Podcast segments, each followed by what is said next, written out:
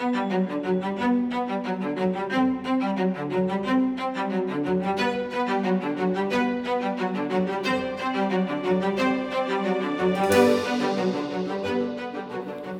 willkommen zu einem neuen Streifzug durch die Frauengeschichte mit den Frauen von damals.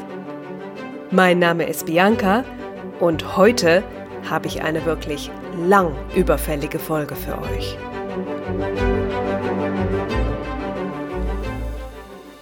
Aber bevor wir damit in medias res gehen, sag ich noch vielen, vielen lieben Dank für die Resonanz auf die letzte Folge. Da hatte ich ja Kerstin Wolf vom Archiv der Deutschen Frauenbewegung zu Gast und es gab ganz tolle Rückmeldungen, die ich mal als Votum nehme, dass ich euretwegen gern ruhig noch öfters spannende Frauenforscherinnen hier einladen darf. Und das werde ich äh, garantiert in den nächsten Monaten auch noch mehrmals tun. Ich habe mich riesig gefreut über euer Feedback auf Twitter und auf Instagram.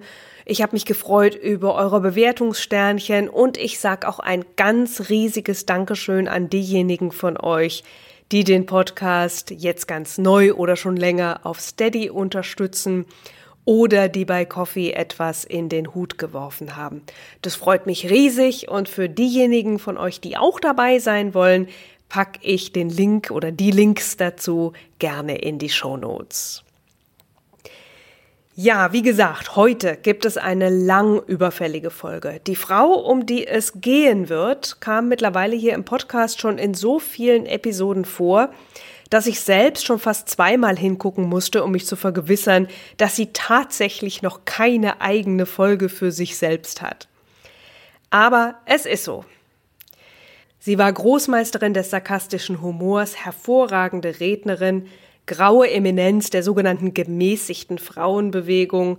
Sie war eine der ganz großen Pionierinnen der Mädchenbildungsbewegung und Trägerin des wahrscheinlich höchsten Dutz im Vorstand des Bunds Deutscher Frauenvereine. Helene Lange. Übereinstimmenden Überlieferungen zufolge strahlte sie eine selbstbewusste Autorität aus, mit der sie bei hitzigen Debatten auch schon mal mit drastischen Worten für Ruhe sorgen konnte.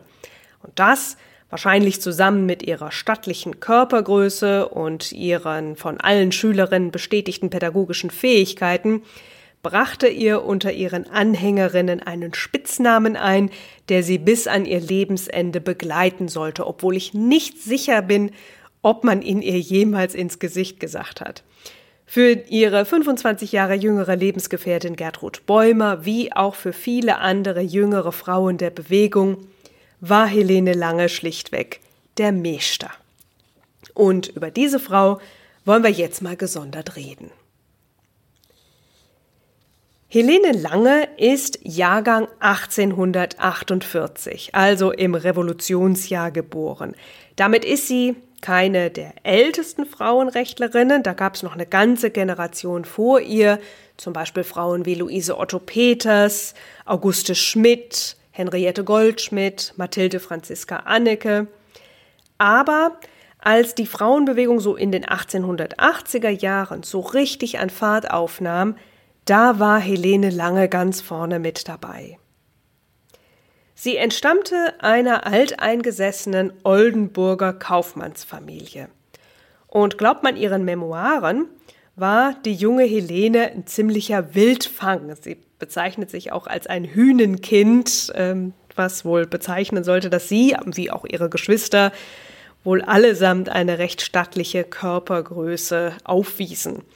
Ja, zusammen mit diesen Geschwistern und den Kindern aus der Nachbarschaft erkundete Helene nach Herzenslust die Gegend, einschließlich der umliegenden Gärten, Schuppen, Scheunen und Stallungen. Gelegentlich war sie aber auch ganz gerne mal alleine unterwegs. Zum Beispiel, wenn sie mit dem Boot ans andere Flussufer jenseits der Gärten übersetzte, um dort im Schilf in Ruhe zu lesen. Und nur zwei, sagen wir mal, Individuen durften sie auf diesen Trips offenbar jemals begleiten, Davon schreibt sie auch in ihren Memoiren, ihren Lebenserinnerungen. Äh, die Links dazu packe ich euch natürlich wie immer in die Show Notes. Ich pflegte mit meinem Hunde Jeck und einem Kaninchen hinüberzuziehen und mich dort mit einem Buch in die Wildnis zu vergraben, während der Hund das Kaninchen hüten musste.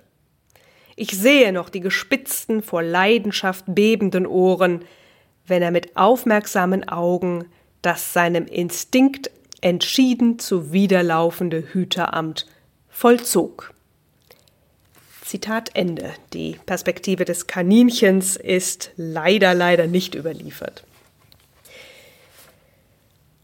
Inwieweit die Kindheit von Helene Lange tatsächlich so idyllisch war, das werden wir natürlich nicht mehr erfahren. Man muss sowas immer ein bisschen mit Vorsicht genießen, denn wie so oft bei Memoiren aus jener Zeit haben wir keine zweite Quelle zum Gegenchecken, keine anderen Stimmen, die davon berichten, die die Frauen als Kind eventuell schon kannten. Und diese Betrachtungen, die werden ja immer auch erst in fortgeschrittenem Alter aufgezeichnet, wo der Blick dann gerne mal ein bisschen verklärt ist. Eine Frau, wo das ein bisschen anders war, war Anna Papritz, über die ich in Folge 3 und 4 ja mal gesprochen habe und auch schon mal ein bisschen was geschrieben habe. Die schrieb ihre Kindheitserinnerungen nämlich äh, mit so, äh, Mitte 40 ungefähr auf, als sie ihren Werdegang als Frauenrechtlerin darlegen wollte.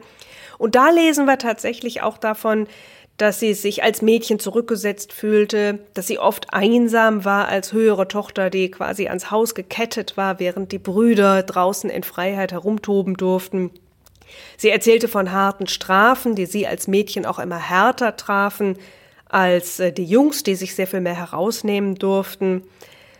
Und da kann es natürlich sein, dass Anna Papritz Elternhaus strenger war als das von Helene Lange. Das halte ich sogar für gar nicht mal so unwahrscheinlich.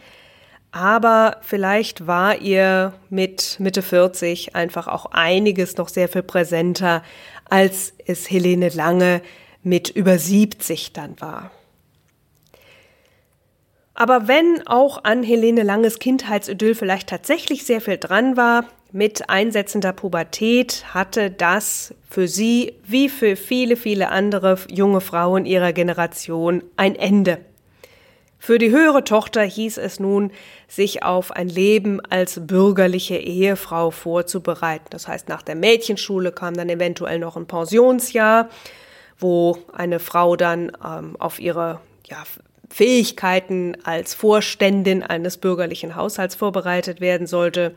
Statt Streifzügen gab's Teenachmittage, statt Lesestündchen im Schilf dann Konversationsübungen überm Handarbeitszeug, und noch als fast 80-jährige Frau erinnert Helene Lange sich mit Schaudern an die Langeweile ihrer Jungmädchenzeit. Da schreibt sie Ödland, Kleinstadtleben in der Heimat, wo ich bis auf weiteres das Dasein einer Haustochter im großväterlichen Hause führen sollte. Das bedeutete ein wenig Haus- und Handarbeit, etwas Klavierspielen, einen Spaziergang durch den Schlossgarten und Kaffeevisiten, bei denen häufig der rote kalte Pudding mit weißer oder der weiße mit roter Soße das wesentliche Unterscheidungsmerkmal bildete.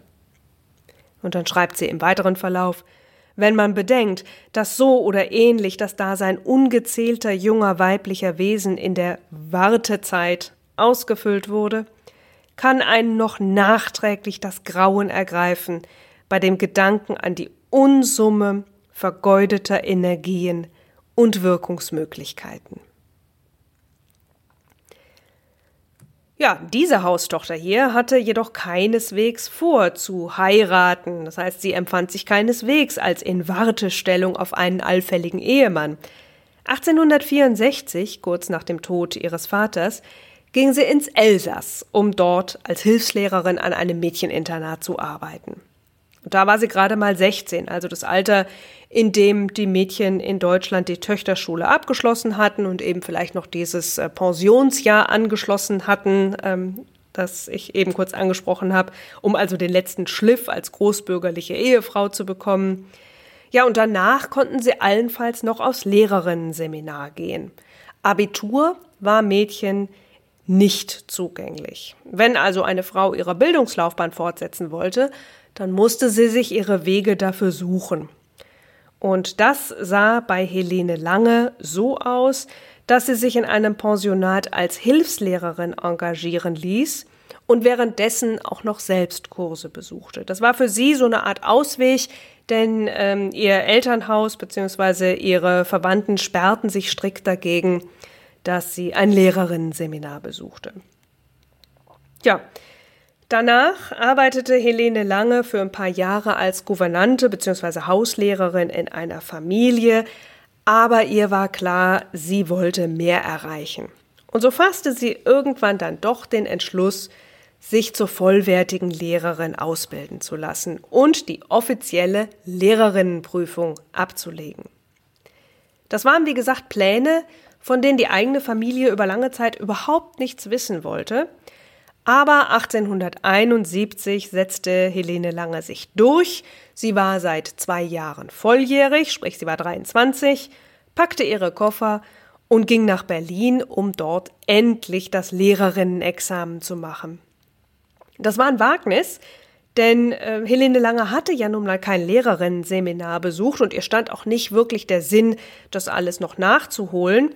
Sie hatte sich ja Kenntnisse schon angeeignet, nur eben halt nebenbei in ihrer Zeit im Elsass und in ihrer Arbeit als Hauslehrerin. Helene Lange bestand die Prüfung glänzend und fortan arbeitete sie dann als Lehrerin an der privaten Mädchenschule von Luzi Krein in der Keitstraße. Und das wiederum, das lief so gut, dass Helene Lange, die selbst, ich sag's nochmal, nie ein Lehrerinnenseminar von der Schulbank aus gesehen hatte, jetzt tatsächlich selbst an dieser Schule von Luzi Krein eine Seminarklasse mit aufbaute, die sie ab 1876 auch selber leitete.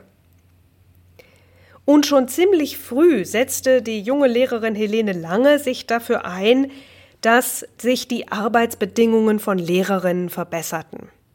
Luzi Krein zahlte zwar anständig, aber immer noch verdiente selbst eine gut verdienende Lehrerin gerade einmal die Hälfte eines Lehrers, also eines männlichen Kollegen.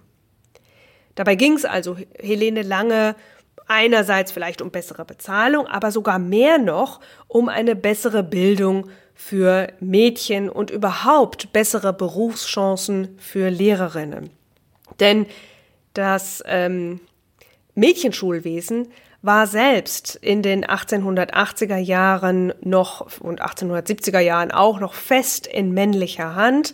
Das heißt, äh, Männer leiteten Mädchenschulen, äh, überwiegend männliche Lehrer gaben den Unterricht und sahen sich eben auch als die Experten und Autoritäten im Bereich der Bildung für junge Mädchen.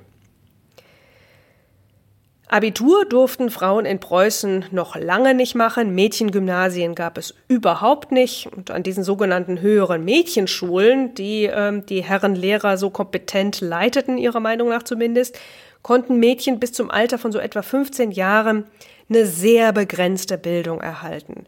Also es gab äh, sehr, sehr wenig Mathematik, es gab viel Religion, es gab Literaturunterricht, allerdings wurden aus den literarischen Werken äh, allfällige Anzüglichkeiten vorher gestrichen aus den Büchern, die die Mädchen dann zu lesen bekamen.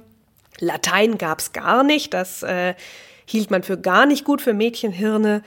Und das Einzige, was man gut lernen konnte auf der höheren Mädchenschule, das äh, waren Fremdsprachen, also Französisch, Englisch, also lebende Fremdsprachen, was übrigens auch dazu führte, dass ein Berufszweig für Frauen in jener Zeit, äh, der wirklich so eine Nische für Freiberuflerinnen war, auch der der Übersetzerin, insbesondere literarischen Übersetzerin war.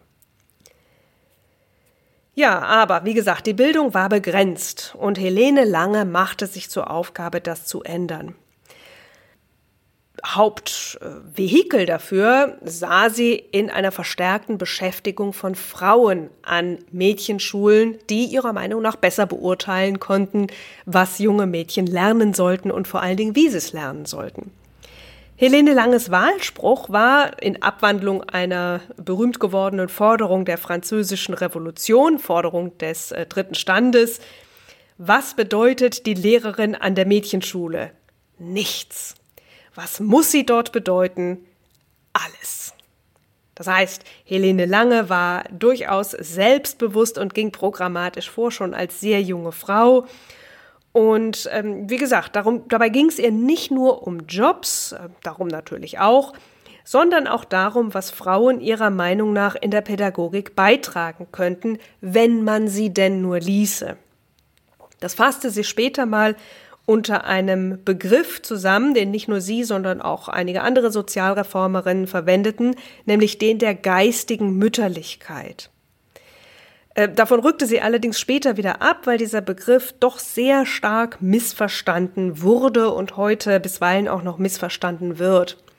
Es ging Helene Lange nämlich gerade nicht darum, einer rückwärtsgewandten Mutterideologie das Wort zu reden, sondern quasi um eine Neuaneignung des Wortes Mütterlichkeit, also eine neue Form dessen, was Mütterlichkeit in Abgrenzung zum Verständnis äh, des 19. Jahrhunderts bedeuten könnte. Ihre Idee der Mütterlichkeit beinhaltete eine Sorge gerade auch für intellektuelle Entwicklung, die dann auch unverheiratete bzw. kinderlose Frauen leisten konnten, nämlich als Lehrerin und Erzieherin. Helene Langes äh, geistige Mütterlichkeit war also so eine Art Anleiten zum geistigen Wachstum. Und ähm, in dieser Arbeit sah sie, da war sie ganz Kind ihrer Zeit, eine genuine Aufgabe der Frau. Das war einerseits natürlich Klischeedenken, aber da steckte noch sehr viel mehr dahinter.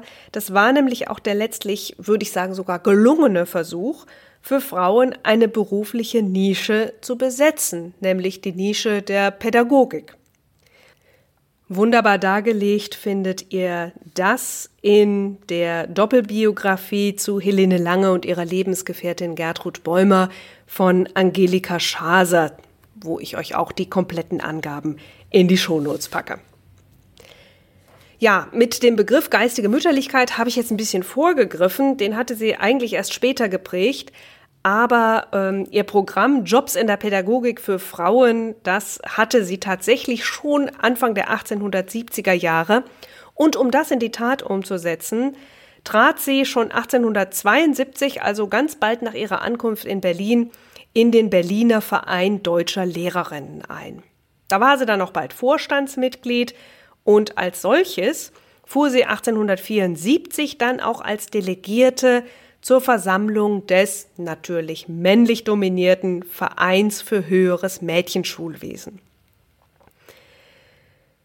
Äh, die Herren, die dort versammelt waren, die waren offenbar ziemlich überrascht, als sich eine junge Frau mit vermutlich auffälliger Hochschlagfrisur zu Wort meldete, und dann noch gar nicht mal wie ihre deutlich ältere Vorrednerin ähm, sich lammfromm dafür bedankte, dass die Männer sie an ihrem Wissen teilhaben ließen, sondern tatsächlich als allererste Amtshandlung zuerst mal gesalzene Kritik übte.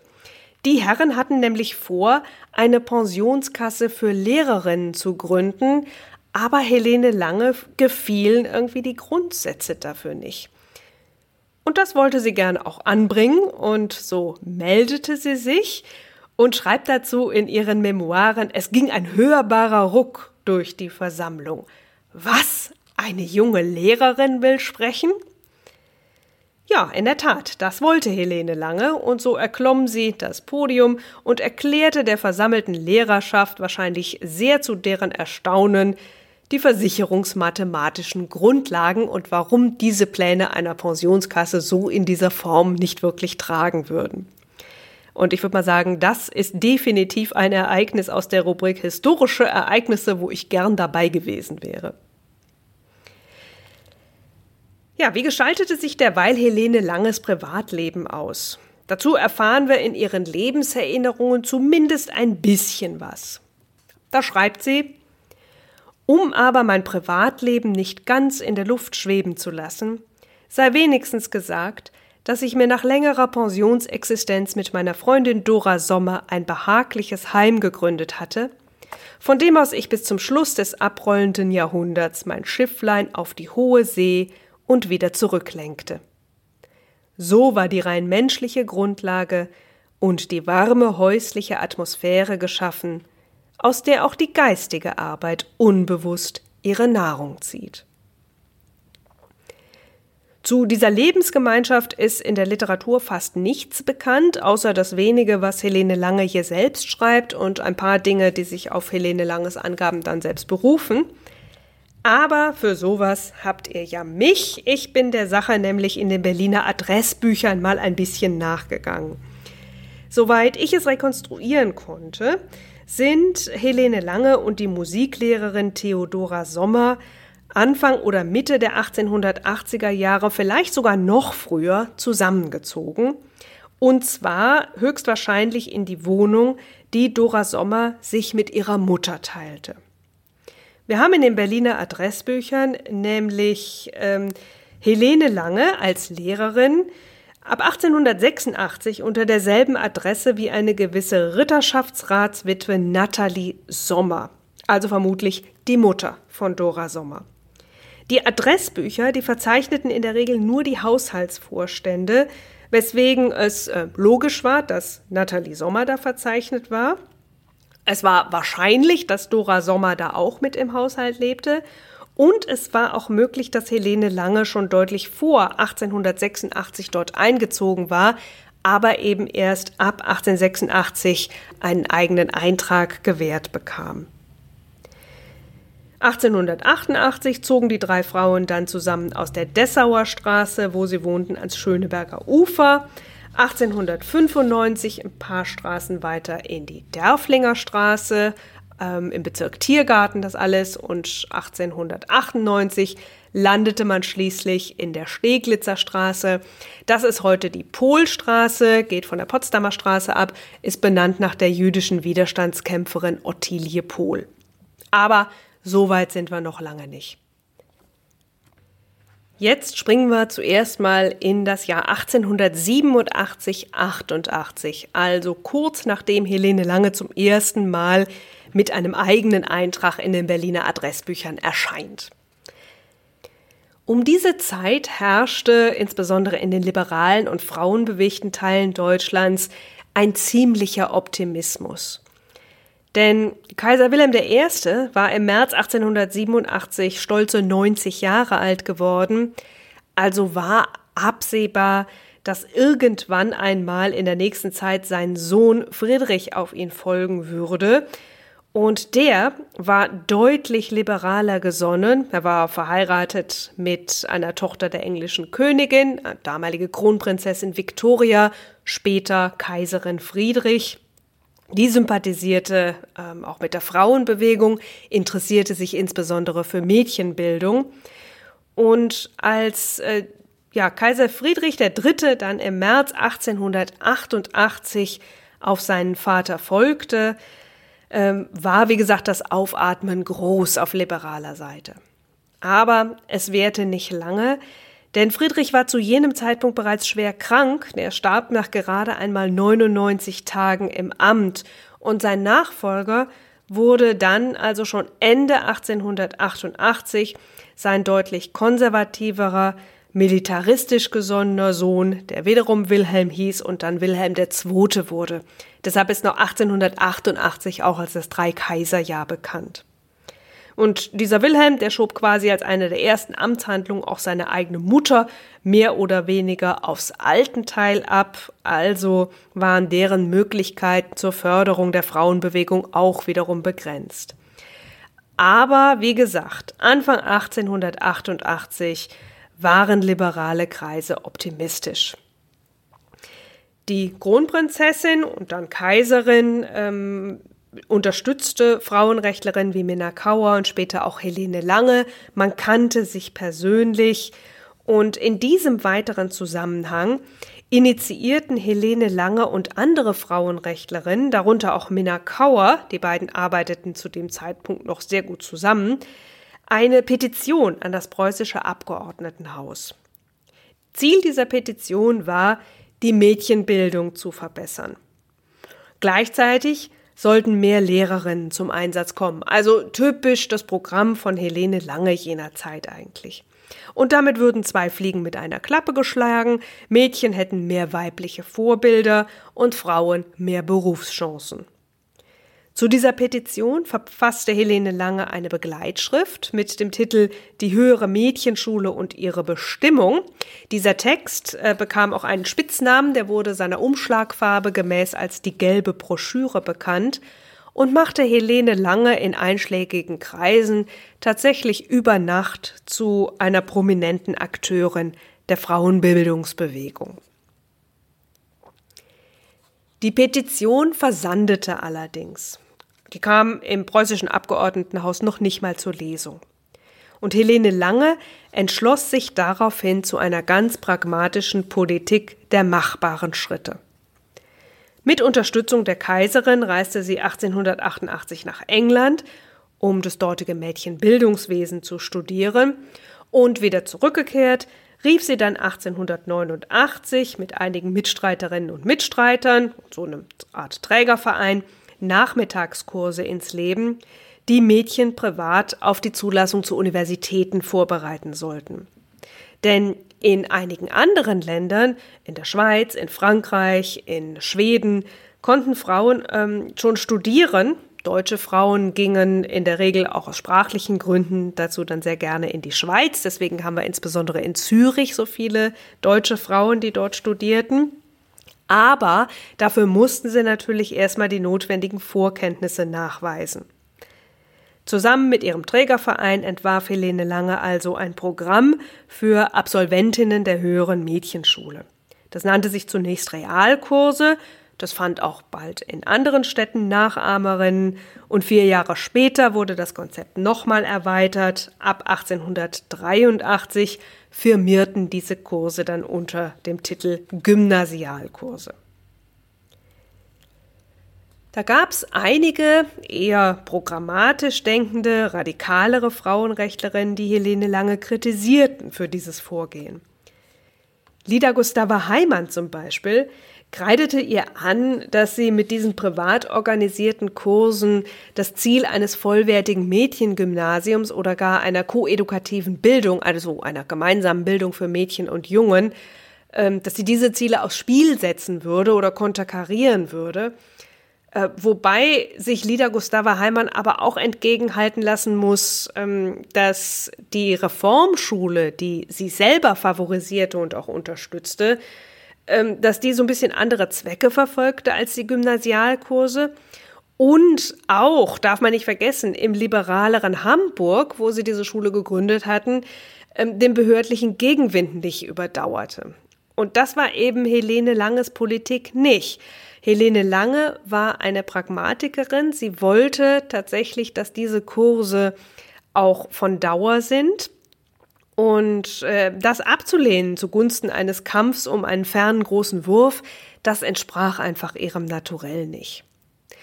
Wobei man jetzt aber nicht denken darf, dass Helene Lange diesen großen Wurf, also die Öffnung der Bildungseinrichtungen in Preußen, nicht immer im Blick gehabt hatte.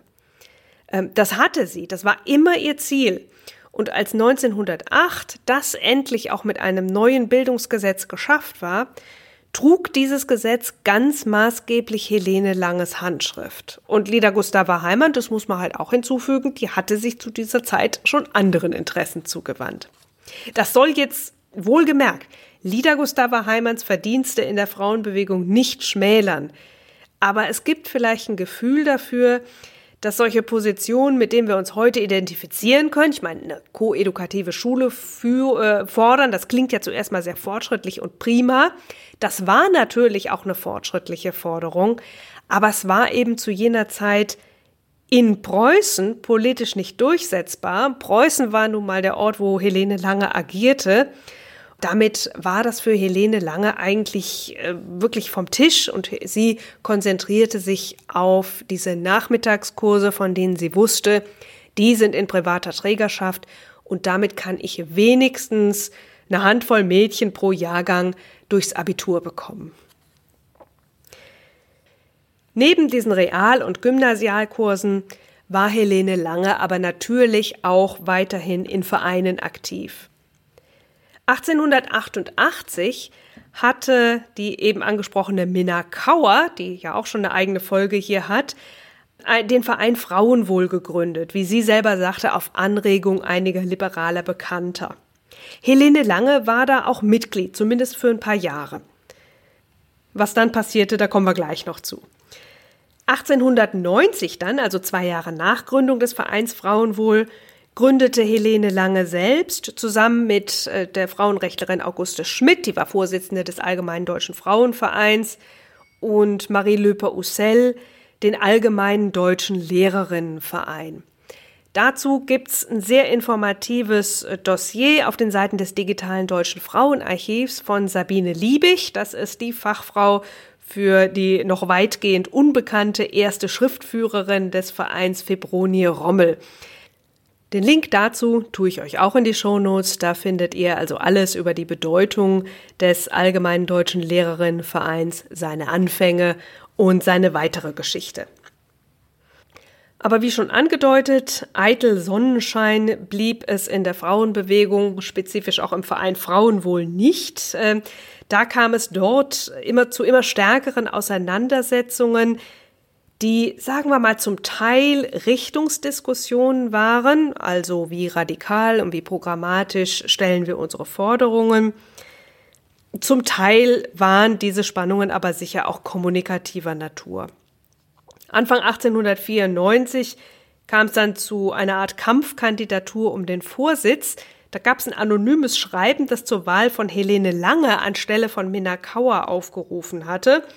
Auf einer Sitzung kam es zu einem kleinen Showdown und am Ende traten Helene Lange und einige ihrer Unterstützerinnen dann aus.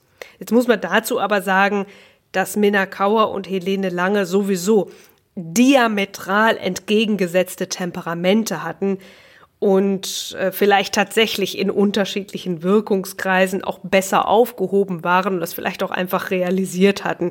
Und das ist vielleicht auch gar nicht so schlimm, denn genug zu tun gab es ja für alle. Und Helene Lange fand dann auch gleich andere Betätigungsfelder.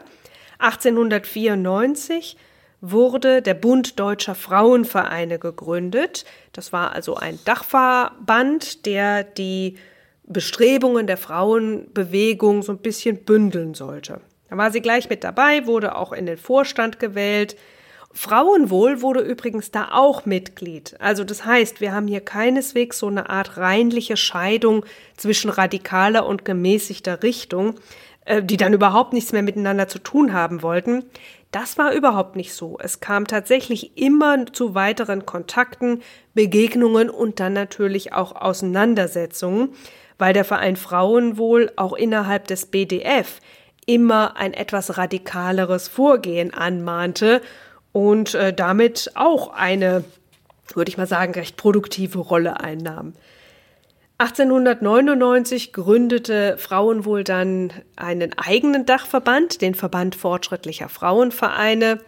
Aber wie gesagt, Kontakte gab es weiterhin, die Auseinandersetzungen rissen nie ab und die hatten tatsächlich auch Ergebnisse. Vielleicht erinnert ihr euch an die letzte Folge, da hat Kerstin Wolf das auch gesagt. Der große Erfolg der Radikalen, sagte sie, ist, dass sie oder ein großer Erfolg der Radikalen war, dass sie die sogenannten gemäßigten, also diesen großen Tankerbund deutscher Frauenvereine, immer so ein bisschen vor sich hergetrieben haben. Natürlich waren diese Auseinandersetzungen bisweilen vielleicht ein bisschen anstrengender, als sie es unbedingt hätten sein müssen, aber dann ist die Frage auch, in welcher politischen Bewegung das nicht so ist. Privat hatte Helene Lange um diese Zeit sehr stark mit Krankheit zu kämpfen. Um 1898 zum Beispiel stellte sich bei ihr eine Augenerkrankung ein, die offenbar so schlimm war, dass Helene Lange sogar erwog, äh, ihre Arbeit ganz aufzugeben und sich mit Dora Sommer aufs Land zurückzuziehen. In dieser Zeit kam dann allerdings die Frau ins Bild, mit der Helene Lange ihr weiteres Leben verbringen sollte. Gertrud Bäumer. Gertrud Bäumer war hier Gegenstand von Folge 7. Sie ist eine sehr komplexe, facettenreiche Person, die nur schwer oder vielleicht sogar gar nicht auf einen Nenner zu bringen ist. Sie hat Immenses geleistet, gerade für Frauen in der Politik, und sie hat auch so einige Entscheidungen getroffen, die schon zeitgenössisch mit Recht kritisiert wurden. Zu dem Zeitpunkt, äh, an dem sie hier ins Bild kommt, ist sie eine junge Lehrerin aus der Provinz, kam 1898 im Alter von 25 Jahren nach Berlin, um die Oberlehrerinnenprüfung zu machen. Mit dieser Prüfung durften Frauen nämlich mit Ausnahmegenehmigung auch schon als Gasthörerinnen an deutsche Universitäten. Da brauchten sie dann allerdings anders als zum Beispiel in der Schweiz, wo das Regelstudium möglich war, immer die Genehmigung jedes einzelnen Professors, wo sie im Kurs oder in der Vorlesung sitzen wollten. Ja, und Abitur ging ja auch noch nicht. Diese Oberlehrerinnenprüfung war also so eine Art Umweg. Eigentlich gar nicht so gerne gesehen in der Frauenbewegung, weil ähm, die Frauen sagten, wir wollen eigentlich kein, kein Schmalspur-Abitur oder keinen Umweg an die Uni, weil wir uns damit angreifbar machen. Aber für Gertrud Bäumer war das eben der Weg der Wahl. Und sie hatte nun gehört, dass Helene Lange eine Assistentin brauchte und sprach dann im Herbst 1898, kurz nach ihrer Ankunft nach Berlin, bei der großen Meisterin vor. Wer Helene Lange war das war ihr natürlich schon ein Begriff, denn sie hatte Helene Lange sogar selbst mal als Rednerin erlebt und sogar kurz kennengelernt, obwohl nicht sicher ist, ob Helene Lange sich daran überhaupt noch erinnerte. Gertrud Bäumer schreibt davon in ihren Memoiren in den allerhöchsten Tönen. Sie hatte mit Kolleginnen zusammen, Gertrud Bäumer war ja Lehrerin, in Magdeburg einen Lehrerinnenverein gegründet und im Frühjahr 1897 war sie in diesem Zusammenhang als Delegierte zu einer Tagung des Allgemeinen Deutschen Lehrerinnenvereins nach Leipzig gereist. Da waren über 100 Frauen, die ja berufliche Kompetenz ausstrahlten, die auf dem Podium das Wort ergriffen ja, und dann auch noch zu Pfingsten, das war für die damals 23-jährige, sehr religiöse Gertrud Bäumer tatsächlich so eine Art Erweckungserlebnis, wenn man das so ihren Memoiren entnehmen möchte. Da schreibt sie, die selbstverständliche Sicherheit der Führung war ein ununterbrochenes Fest für die von fern stehende Ehrfurcht. Wir sahen es wie ein Schauspiel mit Herzklopfen und Stolz, es blieb in heißen, schlaflosen Nächten strahlend vor unserer bewegten Seele stehen, bis der neue begnadete Pfingsttag es uns wieder leibhaftig schenkte. Ich wurde Helene lange vorgestellt, so zwischen vielen anderen Dingen und Menschen, durch eine mir selbst fremde Kollegin. So kam es nur zu ein paar flüchtigen Worten. Aber es war gar nicht wesentlich, ob man beachtet wurde. Man hätte ungekannt sieben Jahre gedient, ohne mehr als das zu verlangen. Ja, ob sie das tatsächlich so weggesteckt hat, äh, dass die Begegnung so eher kurz und knapp verlief, das äh, wage ich tatsächlich mal zu bezweifeln. Denn ich denke, wenn man jemanden so spontan verehrt und dann mit ein paar Worten abgekanzelt wird, dann kann man das vielleicht auch schon mal als Dämpfer empfinden. So war es zumindest bei der Frauenbewegungskollegin Anna Papritz gewesen, als die das erste Mal Helene Lange vorgestellt wurde. Aber so einfach ließ eine Gertrud Bäumer sich nicht abschrecken. Es vergingen keine zwei Jahre nach dieser Begegnung. Und dann waren ihr und Helene Langes Leben untrennbar miteinander verknüpft. Als Gertrud Bäumer als Helene Langes Assistentin angenommen wurde, war das für sie dann auch ein entsprechend erhebender Moment, den sie in ihren Memoiren auch ähm, beschreibt. Und da wird auch ein bisschen erkennbar, dass Gertrud Bäumer doch ein kleines bisschen zum Pathos neigte. Da steht also zu dieser Begebenheit Ich habe niemals Tagebuch geführt, aber ich habe in meiner Ausgabe des Hyperion ein Datum aus dem Oktober 1898 neben den Abschnitt geschrieben. Ein Lächeln, worin die verzehrende Herrlichkeit des Geistes sich verbirgt, ist wenig und viel, wie ein zauberisch Losungswort, das Tod und Leben in seiner einfältigen Silbe verbirgt, ist wie ein geistig Wasser, das aus der Tiefe der Berge quillt und die geheime Kraft der Erde uns mitteilt in seinen kristallenen Tropfen. So war es, als würde die geheime Kraft der Erde einem mitgeteilt. Das Schönste, das man erleben kann, ist da, wo man so verehrend liebt, gebraucht zu werden mit allem, was man schenken kann. Dann gibt es überhaupt keine Grenzen der Kraft mehr. Ja, Helene Lange formulierte in der Regel ein bisschen knapper, aber auch für sie war die Begegnung mit Gertrud Bäumer ein einschneidendes Erlebnis. Sie schreibt hierzu In dieser Zeit der schwersten geistigen Not ist Gertrud Bäumer zu mir gekommen. Ich brauche kaum ein Wort weiter hinzuzufügen. Die beiden Frauen arbeiteten also viel gemeinsam, aber sie unternahmen auch lange Spaziergänge, die Helene Lange von ihrer Ärztin auch wegen ihres Gesundheitszustands und vor allen Dingen zur Erholung ihrer Augen verordnet bekommen hatte.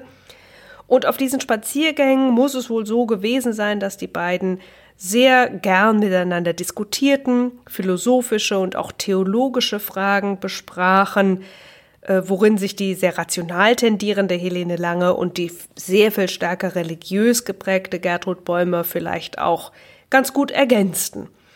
Und darüber wuchs auch die persönliche Verbindung zwischen den beiden offenbar so schnell an, dass Gertrud Bäumer schon im Sommer 1899 zu Helene Lange und Dora Sommer in die Steglitzer Straße zog. Und das erscheint in der Literatur bisweilen so ein bisschen so, als sei Dora Sommer dann ausgezogen, sie sei zu leidvollem Zurücktreten genötigt gewesen, schrieb Marianne Weber mal in einer Betrachtung über Helene Lange und Gertrud Bäumer als Paar. Und wir wissen natürlich nicht, wie es in Dora Sommer aussah, also wie sie mit Gertrud Bäumers plötzlicher Präsenz in Helene Langes Leben so klarkam. Aber in welcher Abfolge sich das alles so entspann und wer wann wohin trat und ob vor oder zurück oder wie auch immer, das ist wohl doch nicht ganz so klar, wie es bei Marianne Weber erscheint. Nathalie Sommer, die Mutter von Dora Sommer, war nämlich zwischenzeitlich verstorben. Und so ist zu vermuten, dass Gertrud Bäumer nicht zuletzt auch deshalb bei Helene Lange und Dora Sommer eingezogen war, weil dort ganz einfach jetzt Platz war und möglicherweise auch ein Beitrag zur Miete nicht unwillkommen war. Relativ bald nahmen Helene Lange und Gertrud Bäumer sich dann aber eine eigene Wohnung, äh, die Spuren von Dora Sommer verlieren sich. Äh, wir wissen es nicht. Vielleicht ging sie aus Berlin weg. Vielleicht zog sie aber auch bei jemand anders ein oder mit jemand anders zusammen und verschwindet damit eigentlich nur aus den Adressbüchern, aber eben nicht aus Berlin und schon gar nicht aus der Welt. Helene Lange und Gertrud Bäumer zogen derweil raus in den Grunewald, nach Halensee, um genau zu sein. Da fuhr man damals mit der Straßenbahn vom Bahnhof Zoo den spärlich bebauten Kurfürstendamm hinunter bis zur Endhaltestelle. Die Wohngegend da, die war damals recht günstig. Die Autobahn, die heute direkt an der Adresse vorbeiführt, die gab es zwar noch nicht, aber die Eisenbahn sehr wohl. Und die hörte man wohl auch. Die Frauenrechtlerin Dorothee von Felsen, die in ihren Memoiren ganz wunderbar viel über andere Frauenrechtlerinnen schreibt, sagte über die Wohnung mal dezent, es sei ja sehr angenehm dort, weil Störendes fehlte.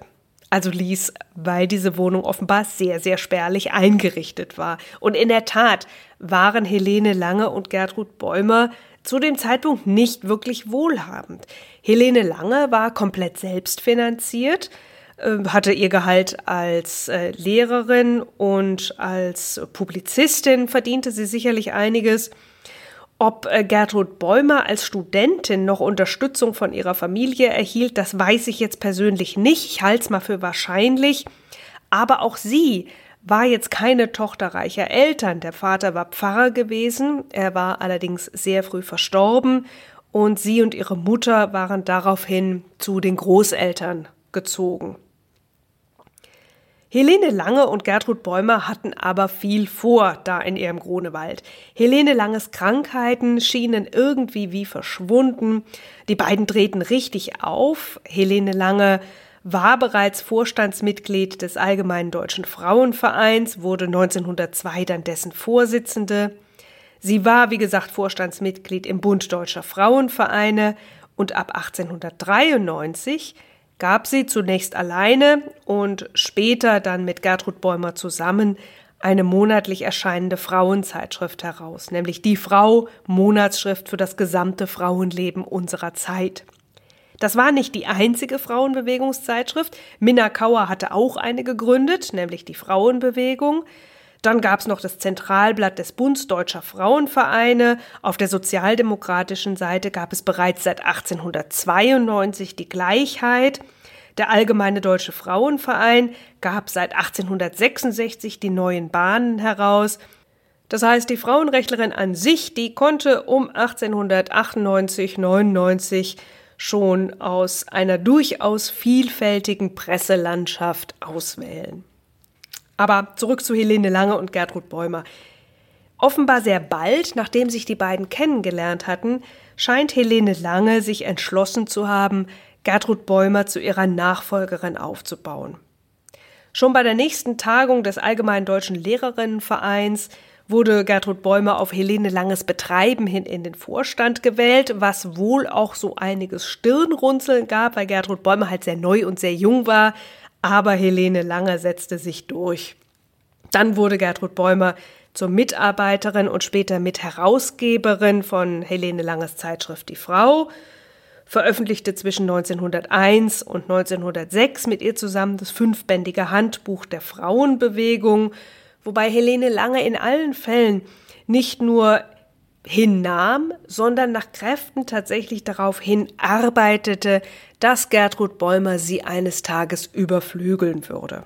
Und das tat Gertrud Bäumer auch. In jener Zeit allerdings wurden die beiden noch sehr stark als Doppeleinheit wahrgenommen. Sogar noch nach 1910, als Gertrud Bäumer zur Vorsitzenden des Bundes Deutscher Frauenvereine gewählt worden war. Auch an dieser Wahl war Helene Lange nicht so ganz unbeteiligt gewesen. Die wollte nämlich die amtierende Vorsitzende Marie Stritt gerne so ein bisschen loswerden, die für Helene Langes Geschmack zu viele Positionen der sogenannten Radikalen vertrat. Margit Göttert hat sich mit der öffentlichen Seite dieser Paarbeziehung von Helene Lange und Gertrud Bäumer in einer Studie mal befasst, die sie für meine Begriffe sehr treffend als Macht und Eros übertitelt hat. Und darin beschreibt sie das Bild, das Helene Lange und Gertrud Bäumer zu jener Zeit abgaben, als eins der regierenden Königin, also Gertrud Bäumer, und der Königin Mutter Helene Lange. Helene Lange hatte ja privat schon sehr, sehr lange den Spitznamen der Meester weg. Da schrieb Gertrud Bäumer mal in einem Brief an Marianne Weber, der Meester grunzt zwar, als Helene Lange mal ein bisschen knötterig war über Gertrud Bäumers zahlreiche Abwesenheiten, insbesondere in München, als sie sich mit der Frauenrechtlerin Ika Freudenberg, Folge 2, angefreundet hatte. Aber äh, Spitzname hin oder her, Helene Lange blieb öffentlich für Gertrud Bäumer noch lange das Fräulein Lange, die wurde dann auch gesiezt, während Helene Lange Gertrud beim Vornamen nannte und auch duzte. Und es ist wohl auch einmal die Bezeichnung Trutchen überliefert. Nach und nach wuchs Helene Lange in die Rolle einer Art grauen Eminenz der bürgerlichen Frauenbewegung hinein. Sie publizierte weiterhin mit ungebrochener Energie. In gewissem Rahmen hielt sie auch noch Vorträge, zum Beispiel äh, während des Ersten Weltkriegs im Rahmen des Nationalen Frauendienstes den der Bund Deutscher Frauenvereine zu Kriegsbeginn ins Leben gerufen hatte. Das ist eine Organisation, die mal eine gesonderte Betrachtung verdient. Das werden wir auch noch machen, wenn ich irgendwann einmal über die Frauenbewegung 1900 bis 1919, also bis zum Wahlrecht sprechen werde. Ich habe ja vor Monaten schon mal angekündigt, dass es noch eine weitere Überblicksfolge zur Frauenbewegung geben wird. Das ist auch nicht vergessen, das werden wir noch machen. Und da wird dann auch der Nationale Frauendienst vorkommen, der tatsächlich sehr differenziert zu betrachten ist. Minna Kauer beschrieb Helene Langes Vortragstätigkeit im Ersten Weltkrieg so ein bisschen despektierlich. Die gemäßigten Schwelgen förmlich in Kochkisten, schrieb sie mal in einem Brief. Das hat seinen Grund darin, dass gerade Helene Lange sich sehr stark auf Ernährungsfragen und auf Hauswirtschaftliches konzentrierte. Das hatte auch seinen Grund, denn wie gesagt, Helene Lange war immer Pragmatikerin. Es ging ihr immer um praktische Hilfe für Frauen in Notsituationen und das konnte in Zeiten von Lebensmittelknappheit und Kohlenmangel durchaus auch schon mal bedeuten, Möglichkeiten des Niedrigenergiekochens auszuloten und über Vorträge publik zu machen. Gesundheitlich ging es Helene Lange während des Ersten Weltkriegs wieder schlecht. Sie litt unter Mangelerscheinungen, magerte auch stark ab, aber sie ließ es sich nicht nehmen, als sie mal ein Versorgungspaket bekam, den Inhalt dann dazu zu verwenden, erstmal Gertrud Bäumer einer kleinen Eierkur zu unterziehen. Auch dazu gibt es einen schönen Brief. Es gibt übrigens eine Briefedition von Briefen von Helene Lange mit dem Titel Was ich hier geliebt. Das ist eine der wenigen Quellen, natürlich stark äh, ausgesucht, wo wir mal ein paar private Äußerungen von Helene Lange sehen.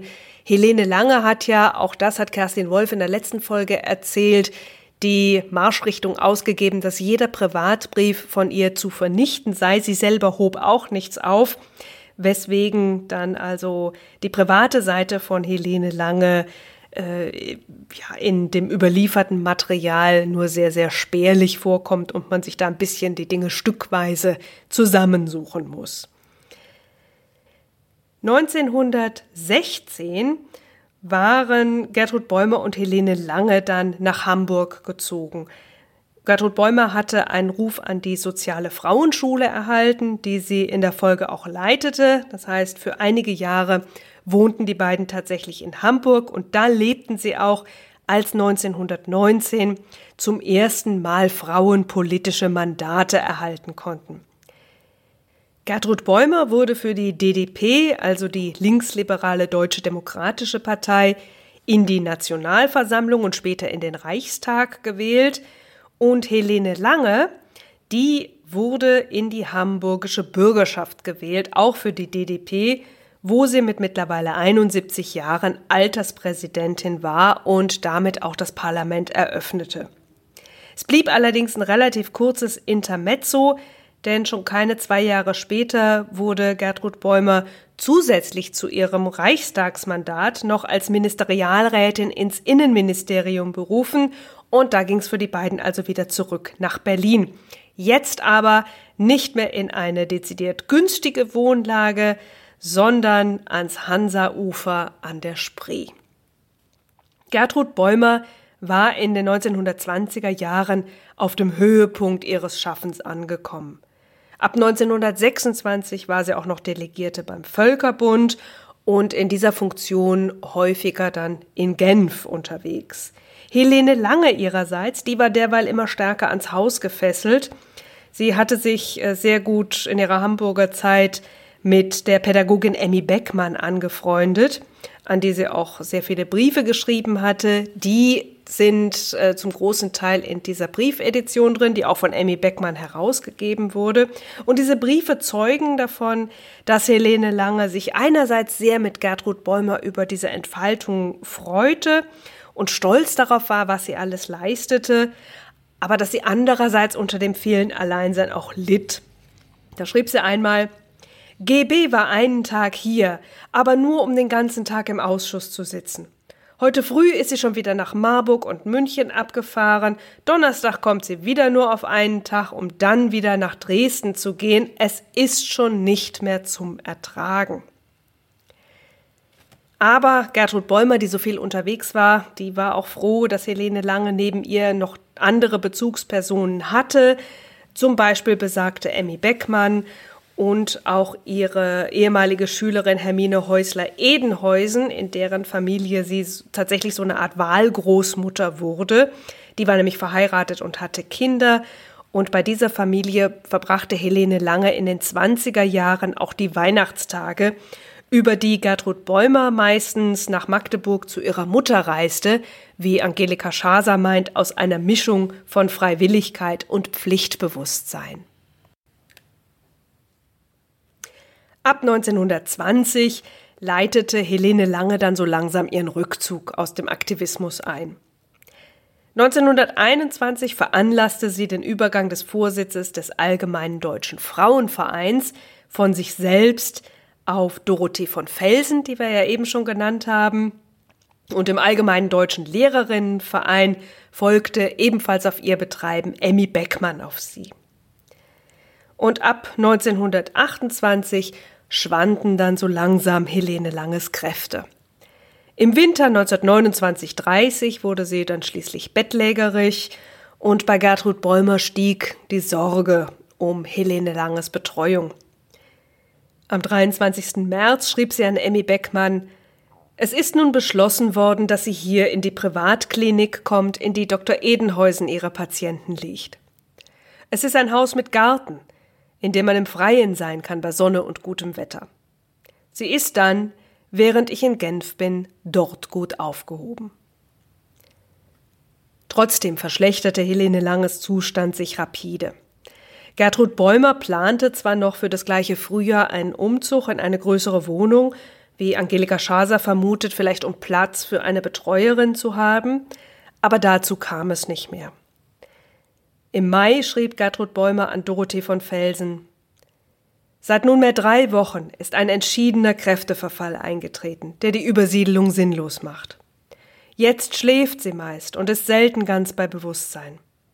Sie erkennt mich noch, es ist noch nicht geschehen, dass sie mich nicht erkannt hat, aber kaum oder selten andere Menschen außer Edenhäusen. Aber es ist ja trotzdem wenig, was man ihr jetzt noch sein kann. Und das ist eigentlich das Schwerste. Einen Tag später war Helene lange tot. Bis auf zwei kleinere Vermächtnisse hinterließ sie ihr gesamtes Vermögen Gertrud Bäumer, die auch alle Anordnungen bezüglich der Bestattung traf.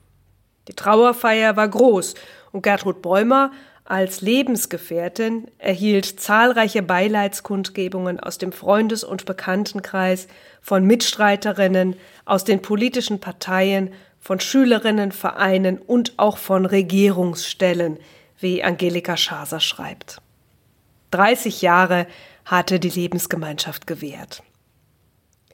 Helene Lange liegt auf dem Berliner Friedhof Heerstraße begraben.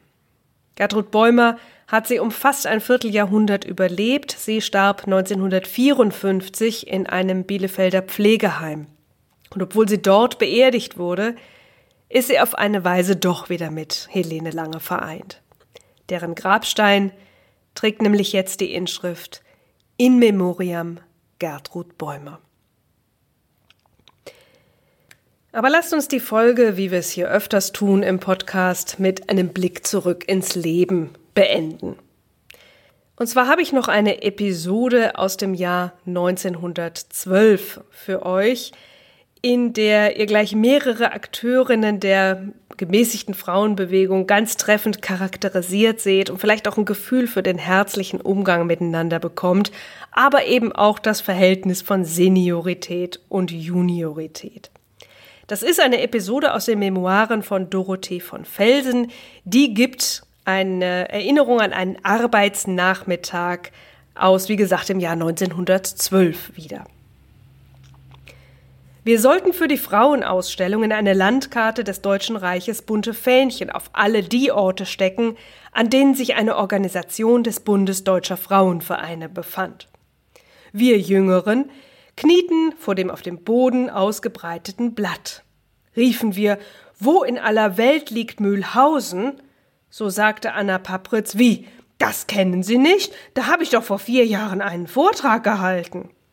Wohingegen Gertrud Bäumer ohne zu zögern mit gerade gestrecktem Arm auf die Stadt zeigte. Dann erschien Angelika eine Tüte Berliner Pfannkuchen im Arm. Angelika, kurze Nebenbemerkung, ist der Spitzname für Anna Papritz Mitarbeiterin Margarete Vogt. Aus diesen Dingern mache ich mir nichts, bemerkte Anna Papritz, als sie den dritten nahm. Da möchte ich mal den Chef sehen, wenn sie etwas mag, wandte Angelika ein. Helene Lange saß lächelnd auf einem Podest und beobachtete unsere Arbeit. Zitat Ende. Und wenn das kein Meester ist, wie er im Buche steht, dann weiß ich es nicht. Das war der 18. Streifzug durch die Frauengeschichte mit den Frauen von damals. Wenn es euch gefallen hat, freue ich mich riesig über Rückmeldungen, Empfehlungen, Bewertungen. Wer mag, ist auch auf meinen Seiten bei Steady oder Coffee herzlich willkommen. Und dann hoffe ich, dass wir uns das nächste Mal wieder hören. Da habe ich nämlich, wenn alles glatt läuft, etwas ganz Besonderes für euch. Ich sag, seid gespannt und bis bald.